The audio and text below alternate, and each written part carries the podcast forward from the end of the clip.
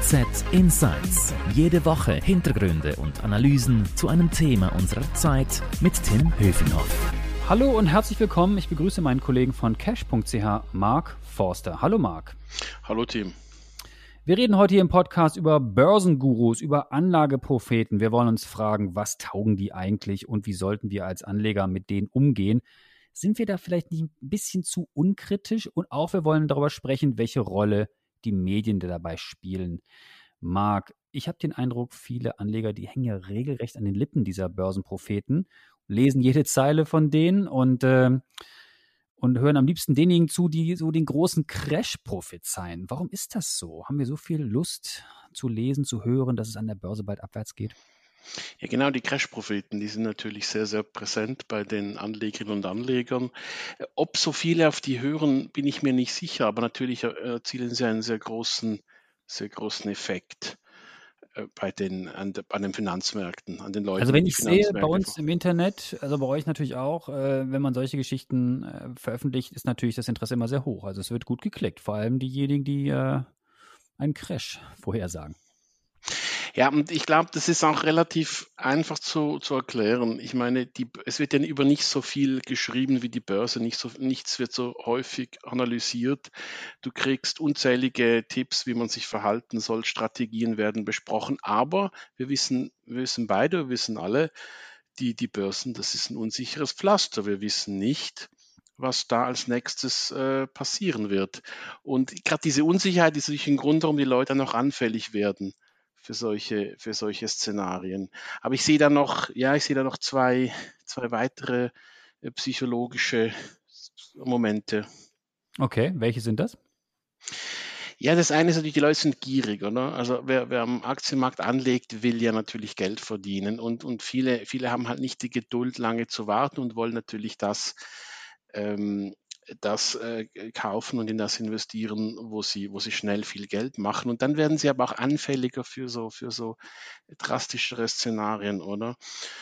Und das Zweite ist so ein bisschen, ähm, die Leute haben natürlich das Bedürfnis, besonders viel zu wissen und zu einem eingeweihten Kreis zu hören. Wenn ich einem Crash-Propheten zuhöre und ihm glaube, dann äh, vermittle ich mir so ein bisschen den, den, den Eindruck, ich hätte da, ich hätte da besonderes Wissen, ich sei ein Insider. Das ist nicht, und diese, diese Crash-Propheten wissen schon, wie sie es anstellen müssen. Also sie vermitteln dann den Leuten das, das Gefühl, eben Insider zu sein, dabei zu sein, über was ganz Spezielles äh, Bescheid zu wissen. Und da, deswegen kommen die natürlich auch gut an. Mhm. Ein Schritt nochmal zurück, über wen reden wir eigentlich? Also wer sind denn so die Börsengurus oder wer sind so die Crash-Propheten? Gibt es da so bekannte Namen? Ja, ich glaube, so, so den Crash-Propheten gibt es ja sowieso nicht. Ich meine, es gibt äh, Leute, die in unterschiedlicher Form einfach äh, Risiken besprechen und manche greifen dann zu drastischen Mitteln. Ich meine, ein sehr bekannter Crash-Prophet ist natürlich Mark Faber, ein Schweizer, der in Asien lebt, ein sehr erfolgreicher Vermögensverwalter und der hat halt äh, 1987 den Crash vorausgesagt, damals. Damals war wirklich ein, eine Überhitzung des Marktes, der dann in Kursstürzen endete. Und das hat ihm diesen Ruf gegeben, oder ein, ein Crash-Profil zu sein. Er hat ja auch, ist auch ähm, Autor eines Newsletters, der heißt irgendwie Doom, Gloom and Boom Report. Ich weiß jetzt nicht, ob die Reihenfolge der drei Wörter stimmt, aber da spricht er von Boom, also es läuft alles, aber Doom auch das Verderben und, und Gloom, das, äh, die Düsterkeit, oder? Also das, das ist jemand, der das auch äh, zum Geschäft gemacht hat. Und ja, das ist so ein typischer Crash-Prophet. Und das siehst aber auch an dieser, an dieser Historie auch gleich, ähm, äh, wo, wo eigentlich das Problem liegt. Ich meine, der hat einmal Recht gehabt und dann glauben natürlich viele Leute, ja, der wird wieder Recht haben, oder? Ich meine, ein mhm. Crash-Prophet unterstellt man ja auch so ein bisschen, sie sagen, sie sagen äh, zehnmal einen Crash voraus und haben einmal Recht. Und nach Nuri Rubini? Äh, ich Was mit nicht, dem? Ich wollte noch sagen, ich will nicht nur Mark Faber lästern. Ich meine, ich habe schon ein paar mit ihm gesprochen. Ist ein okay. sehr, sehr höflicher, sehr, sehr angenehmer Gesprächspartner. Aber wie gesagt, er, er, er greift natürlich hier und da zu drastischen Voraussagen. Nurel Rubini ist auch ein typischer Vertreter, wobei das ist ja Nobelpreisträger. Das ist ja nicht jemand, der irgendwie. Die dürfen das. Die dürfen das. Äh, sie dürfen es genauso sehr, also genauso wenig wie alle anderen, die das machen. Aber bei Nurel Rubini fällt halt auf, der, der, der sagt den, den Niedergang äh, der Kryptowährungen voraus. Und zwar auch in drastischen Worten. Also er hält die Kryptowährungen, Bitcoin und Ether und was ja gerade im Moment ein sehr großes Thema ist an den Finanzmärkten, da sagt er einfach voraus, dass das alles äh, irgendwie zusammenbrechen wird. Ähm, damit hast du übrigens auch ein typisches Beispiel für, für so Crash-Prophezeiungen, nämlich äh, Kryptowährungen, weil das ist genau so ein Punkt, oder? Man weiß, also man kann damit, wie wir beide wissen, unglaublich viel Geld verdienen. Also gerade 2021 war ja bis im April ein Mega-Kryptojahr. Gleichzeitig ist es aber eben was Neues, was Unbekanntes, etwas, was man auch ein bisschen verstehen muss. Es hat mit Informatik zu tun. Und äh, da, ähm, da sind natürlich die Leute dann anfällig, wenn man sowohl massive Gewinne als auch massive äh, Verluste voraussagt. Wenn man das so ein bisschen analysiert, also es muss irgendwie so ein Thema sein, was so in der Luft liegt, wo viele Leute auch nicht so richtig wissen, wie es weitergeht und ähm, äh, dann ist man eher so ein bisschen anfällig für, für solche Botschaften als Anleger, oder? Ja gut, also das Hauptthema der, der, der Crash-Propheten ist im Moment klar die, die Geldpolitik. Also eben Mark Faber beispielsweise, das ich genannt habe. Ich habe zum Beispiel vor ein paar Wochen mit dem mit dem deutschen Buchautor und Vermögensverwalter Marc Friedrich gesprochen. Nicht vor ein paar Wochen, das war ja letzte Woche. Aber mit dem habe ich gesprochen. Auch einer, der sagt, der sagt das Ende des Euros voraus, und zwar ähm, in, in zwei Jahren. Ähm, die Geldpolitik ist ein, ist ein Spielfeld dieser Crash-Prophezeiungen, äh, einfach deswegen, weil sie natürlich ähm, einerseits unglaublich zentral ist an den Finanzmärkten andererseits aber natürlich auch ähm, sehr umstritten. Ne? Das, hm. Aber jetzt nochmal zum, zum, zum, zum Euro. Gut, dass du das sagst. Das wäre nämlich einer meiner nächsten Fragen gewesen. Also ich weiß jetzt nicht, wie oft ich als Wirtschaftsjournalist in den letzten, ich will jetzt ja sagen, nicht Jahrzehnten, aber Jahren von irgendwelchen Leuten gehört habe, morgen bricht die Eurozone zusammen. Und es gibt ja viele Kritikpunkte an dieser, an dieser Währungsunion. Aber sie gibt sie immer noch. Und äh, ich will nicht sagen, dass sie für die nächsten 100 Jahre besteht aber so richtig zusammengebrochen in den nächsten paar Tagen ist er dann doch wieder nicht. Also es ist ja schon ein bisschen schwierig, dass ähm, ja diese, diese super düster Szenarien dann einfach doch nicht eintreten. Ja, ich glaube auch nicht, dass es 2023 äh, passiert. Ich habe das in diesem Interview, das ich vorher erwähnte, dann auch wirklich äh, gegengehalten und gesagt, ach, das ist doch Quatsch. Die, die EZB wird einen Weg finden, selbst wenn Italien das ja das, ähm, das Zentrum ist dieser, dieser Krise im Moment, auch wenn Italien sich, sich refinanzi nicht, nicht mehr refinanzieren kann. Ähm, ja, also genau, du, wie du sagst, den Untergang den, der Eurozone hat man x-mal vorausgesagt und ist nicht eingetreten, aber ist natürlich ein, ein, ein zentrales Thema. Und vielleicht sind wir jetzt aber dem Punkt, wie wir mit, damit umgehen, weil es ist ja nicht falsch, äh, die, die, die EZB äh, auch zu kritisieren, weil Nein, diese, überhaupt nicht. Das ist, ähm, wie du selber weißt, diese Tiefzinspolitik, diese Politik der Anleihenkäufe, die ist ja sehr, sehr umstritten. Ich meine, das sind auch seriöse Leute und sogar Leute, die selber an der Geldpolitik beteiligt sind, wie mir fällt es Jens Weidmann ein, der Bundesbankpräsident, die kritisieren das ja auch. Ne? Mhm. Also das heißt, über solche Risiken, gerade bei der Geldpolitik, müssen wir natürlich äh, ausgiebig sprechen. Und da haben die Propheten insofern den Vorteil, sie weisen uns natürlich auf diese mannigfaltigen Risiken hin und sie weisen uns darauf hin, wie umstritten das Thema ist. Oder braucht es nicht vielleicht dann solche Propheten auch, um durch diesen Wust an Informationen durchzudringen mit dieser Botschaft, dass sie einfach ein bisschen schriller sein müssen, um zu, zu erhört zu werden und auch vielleicht, um ihr Buch, ihr, ihr Newsletter oder sonst was zu vermarkten? Das sowieso natürlich. Also wenn du natürlich gleichzeitig ein Geschäft machst mit Büchern, mit einem Newsletter, mit sonst was, mit, oder wenn du eine Person bist, die stark in der Öffentlichkeit steht, dann gehört das natürlich zu deinem Geschäftsmodell. So ein eine Krise vorauszusagen. Aber mir fällt was anderes ein, noch, wenn wir zum Beispiel EZB bleiben. Ähm, ich erlebe ja auch als Finanzjournalist häufig das Gegenteil der Crash-Propheten, nämlich viele, ich spreche ja viel mit Aktienstrategen, mit Fondsmanagern, mit Ökonomen und das sind alles, da, da, da begegne ich immer wieder Leuten, die, die die Risiken kleinreden. Also ich, mhm. mir fällt konkret jetzt jemand ein, der. Kauft Aktien, kauft Aktien, das wird alles gut. Das ist mal das eine. Natürlich alle, die irgendwie für eine Bank arbeiten, die einen Aktienhandel betreibt, die, die, die, die, die, die, die, die, die, die dimensionieren ein, ein Risiko am Aktienmarkt eher klein. Nehmen wir vielleicht auch jemand ein, zum Beispiel, vor, äh, vor einiger Zeit, das ist jemand, der offenbar persönlich sehr an die europäische Einigung glaubt, ein glühender Europäer ist. Und für so jemanden ist dann eine Kritik an der EZB und eine Kritik an diesen Risiken, die sich natürlich auch auftürmen durch solche Anleihenkäufe, durch solche Niedrigzinsen oder Nullzinsen, ist dann fast ein Frevel, oder? Und wir, also du, ich, als Journalisten und auch unsere Leserinnen und Leser, müssen natürlich irgendwo einen Mittelweg finden bei diesen bei diesen bei diesen Szenarien. Und wie gesagt, also nicht über die Risiken reden wäre auch ein Fehler. Das ist klar. klar. Und wir wollen natürlich auch, das müssen wir selbstkritisch auch sagen, wir wollen natürlich Leute mit klaren Thesen, äh, die sich gut ausdrücken können und die Namen haben. Und äh, klar, wir haben es ja schon erwähnt, das äh, wird natürlich dann gern gelesen und äh, gern gedruckt und äh, äh, die abgewogene äh, Meinung, ja, vielleicht ein bisschen so, ein bisschen so. Das wollen wir Journalisten ja auch nicht. Wir wollen ja Klartext und äh, äh eine Zuspitzung. Das ist natürlich auch Teil unseres Geschäfts. Jetzt fällt mir noch ein weiteres psychologisches Moment ein, was am Anfang, wo wir am Anfang darüber geredet haben, natürlich die Neugier. Ne? Man liest es auch, weil man einfach wissen will, was sagt denn der jetzt eigentlich? Was sagt denn jetzt eigentlich zu der, zu der EZB? Aber wie gesagt, also, es ist ja auch so ein bisschen schwierig bei diesen, bei diesen Crash-Propheten. Sie haben ja auch äh, manchmal ein Punkt, also ich, ich fällt auch mal das, das, das, das Interview von letzter Woche ein mit Marc Friedrich, äh, eine drastische, drastisches Bild zur, zur, zur, zur, zur, zur Notenbankpolitik, gleichzeitig ein Siegeszug von Kryptowährungen vorhergesagt. Auch das natürlich kann man nicht so eindeutig sagen. Ist ein, Kryptowährungen sind nach wie vor ein schwierig einschätzbares Thema. Aber dann hat er noch einen interessanten Punkt gebracht. Vor dem Hintergrund seiner Meinung hat er mir dann noch gesagt, ja, äh, wissen Sie, ich, ich investiere jetzt äh, vor allem in Rohstoffe.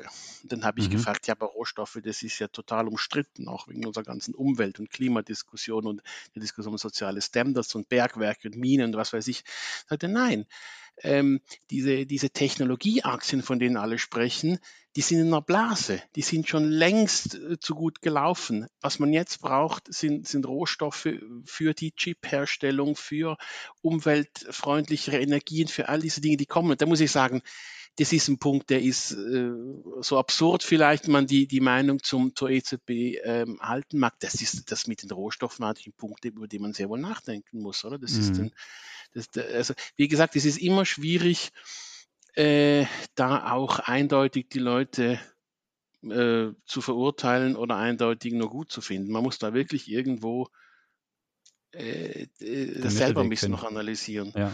Und jetzt gibt es natürlich bei den großen Namen natürlich nicht nur diese Crash-Propheten, sondern auch einfach, einfach äh, super bekannte Anleger wie Warren Buffett und andere große Namen, wo man einfach genau hören will, was haben die zu sagen. Die haben sehr viel Erfahrung, die haben sehr viel Erfolg. Da will man einfach wissen, was kaufen die, was kaufen die nicht, wie stehen sie zum Thema Krypto, wie stehen sie zum Thema Fed oder EZB etc. Ja, genau. Also Warren Buffett Warren Buffett oder Leute, wie, die gar nicht mehr leben, also André Costolani ist auch so ein gutes Beispiel. Das sind so diese Gurus, aber wobei die Gurus würde ich jetzt mal strikt von den Crash-Propheten trennen. Die Gurus sind einfach Leute, die natürlich tatsächlich jahrelang oder jahrzehntelang äußerst erfolgreiche Anleger waren. Warren Buffett ist sehr, sehr reich geworden ist aber auch schon, ich glaube, 50, 60 Jahre lang äh, äh, am Markt. Aber das ist natürlich, das ist, das spielt dann eine Rolle, die Leute möchten sich inspirieren lassen. Und äh, Warren Buffett traut man zu, einen guten Riecher zu haben, den hatte er ja meistens. Und da wollen die natürlich wissen, was, was, was, was Warren Buffett zu allen möglichen Dingen sagt und vor allem, wo er investiert und welche Aktien er kauft. Und das verleitet dann die Leute zu, diese Aktien natürlich auch zu kaufen. Ne? Hm. Und was ich dich noch fragen wollte, was ist denn so das generelle Problem jetzt für uns Anleger? Machen wir uns einfach zu wenig eigene Gedanken, dass wir zu oft ähm, uns nur fragen, was diese bekannten Namen von sich geben und wir selber uns gar nicht fragen, was wir mit unserem Portfolio wollen und erreichen wollen und welches Ziel wir dann schaffen? Also was wir, was wir sollen, mindestens als normale kleinere Anlegerinnen und Anleger, ist ja relativ klar. Wir sollten eigentlich kaufen und dann einfach 20 Jahre warten und dann zuschauen, wie sich die Rendite erhöht hat. Mindestens in den letzten 20 Jahren. Costolani-Zitat, oder? Eben Costo, genau, ich wollte gerade auf Costolani kommen, der ja gesagt hat, nehmen Sie Schlaftabletten, also kaufen Sie Aktien und nehmen Sie Schlaftabletten und, und wenn Sie wieder aufwachen, sind Sie, sind Sie irgendwie reicher geworden. Also, aber ich kenne, ich kann mir kaum einen kleinen Leger vorstellen, ähm, der einfach da sitzt und wartet. Die Leute sind viel zu nervös, wollen natürlich immer wissen, was läuft und immer nach der letzten Chance schauen. Und wenn sie eine Chance verpasst haben, dann freuen sie sich natürlich umso mehr, wenn jemand sagt, ähm, das bricht bald zusammen. Die ganzen mhm. Leute, die mhm. Bitcoin verpasst haben, mhm. freuen sich drüber, wenn jemand sagt, das wird demnächst so ein Riesenverlust werden. Ja. Ja, es ist halt, es ist natürlich auch nicht einfach da, sich, sich ein Bild von den Märkten zu machen. Ähm, wie, wie ich am Anfang sagte, die, ähm, es, ist, es wird unglaublich viel, viel analysiert, unglaublich viel berichtet, aber natürlich auch gegensätzlich. Also ich kann immer hingehen und sagen, ja, nehmen wir mal, nehmen wir mal irgendeine Aktie, die dir gerade einfällt. Ich soll mir eine nehmen. Nein, nennen wir mal eine. Einfach. Ach so, ja, ja, keine Ahnung, Amazon, keine Ahnung, wo die jetzt steht, aber die genau. läuft, glaube ich, ganz Bei Amazon ganz kann man, da kannst du zwei Sachen sagen. Ja, das wird weiterhin ein gutes Geschäft sein, weil die, die sind so groß, so bedeutend, die werden an der Börse, Börse nochmal massiv steigen, einfach weil sie, weil sie, weil sie der beste und größte und erfolgreichste und effizienteste Online-Händler sind. Du kannst aber auch sagen, nein, das ist alles schon sehr gut gelaufen, da, da ist alles schon eingepreist, da wird es nicht mehr zu riesigen Kurssteigerungen kommen. Du hast immer zwei Meinungen dazu. Und, mhm. und, und, und, weil die Leute halt Schwierigkeiten haben, das zu navigieren, ähm, werden sie dann halt etwas anfälliger auf, auf, auf Außenmeinungen. Das ist mhm. schon so. Zum Abschluss unseres Podcasts würde ich dich noch gerne fragen, wie ist denn deine Einschätzung? Ähm, wo geht die Reise hin in den kommenden Wochen? Wir erleben jetzt so ein bisschen Holter die Polter, würde ich jetzt mal sagen, vor allem auch aus China getrieben. Äh, an den Börsen also, geht es ein bisschen runter. Du willst mir einfach auch noch die Chance geben, mich als Crash-Prophet zu Genau. Du kannst jetzt alles zusammenfassen, was du jemals von Crash-Propheten gehört hast. Nein, aber ganz im Ernst, du hörst ja viel, du liest viel, du schreibst viel. Ja, klar. Du sprichst viel mit vielen Gurus und äh, es sind ja leider oft keine Frauen, sondern eben Gurus, also Guru-Männer und Crash-Propheten. Ja, ja, ja, äh, dann äh, würde ich jetzt gerne mal von dir hören. Also wo geht denn jetzt ganz seriös natürlich, wo geht die Reise hin? Ja, also ich denke schon, dass wir in den nächsten Wochen und vielleicht auch Monaten noch eine relativ gute Börse sehen werden. Äh, diese großen ähm, Holprer, die wir jetzt gesehen haben, also das fängt man mit Evergrande, dem Debakel dieses chinesischen Immobilienkonzerns, äh, oder auch jetzt das, das, die, die Geldpolitik der Fed, von der wir ja gerade wieder etwas gehört haben. Diese großen äh, Angstfaktoren haben sich etwas zurückgebunden. Das heißt, ähm, es wird in China keinen Megacrash geben wegen Evergrande. Die Fed hat die Märkte äh, klar informiert, dass sie relativ sanft diese Anleihenkäufe zurückfahren wird, das sogenannte Tapering. Äh, die Märkte haben positiv reagiert, als, als das ähm, Statement rauskam, weil sie beruhigt sind. Auch, auch Covid wird uns, auch wenn selbst wenn nochmal neue Varianten auftauchen, äh, der Impfstoff gibt einfach der, der ganzen Covid-Sache mehr Planungssicherheit. Also da werden wir auch keine so allzu großen Probleme sehen. Ich denke, dass die Börsen bis Ende Jahr einigermaßen gut laufen werden. Marc, ich sehe schon. Du verkaufst keinen kein Crash-Newsletter und keine Crash-Bücher. Du bist da positiv gestimmt. Bin noch nicht ganz fertig. Also längerfristig natürlich, also diese Abhängigkeit der, der Finanzmärkte von den von, von, von den Notenbanken, die ist schon ein großes Problem, oder? Und wie gesagt, also äh, diese, diese, dieses Quantitative Easing, dieses billige Geld, das rumschwimmt, das ist eine Droge für, für die Finanzmärkte, genauso auch wie die für die Immobilienmärkte und so weiter. Das heißt, also da mittelfristig müssen wir uns auch schon mit dem großen Risiko auseinandersetzen, weil irgendwann kann schon der Moment kommen, wo dann der Markt auf diesen Stimulus nicht mehr richtig reagiert, aber das kann noch, das kann noch fünf Jahre von uns weg sein oder länger oder gar nicht eintreten. So, so weit will ich mich auch nicht aus dem Fenster lehnen. Und deswegen dann ist plötzlich ich, die Party zu Ende, genau. Deswegen bin ich kein Crash-Prophet. Also. Alles klar. Du, ganz herzlichen Dank für deine Insights. Mehr Infos zum Thema gibt es natürlich ständig auf cash.ch und auch auf handelszeitung.ch. Wenn euch unser Angebot hier gefällt im Podcast, dann würden wir uns freuen, wenn ihr uns abonniert, sei es bei Spotify, bei Apple oder wo auch immer ihr uns zuhört. Merci fürs Zuhören. Bleibt gesund. Danke dir, Marc. Bis zum nächsten Mal. Ciao. Tschüss, Tim. HZ Insights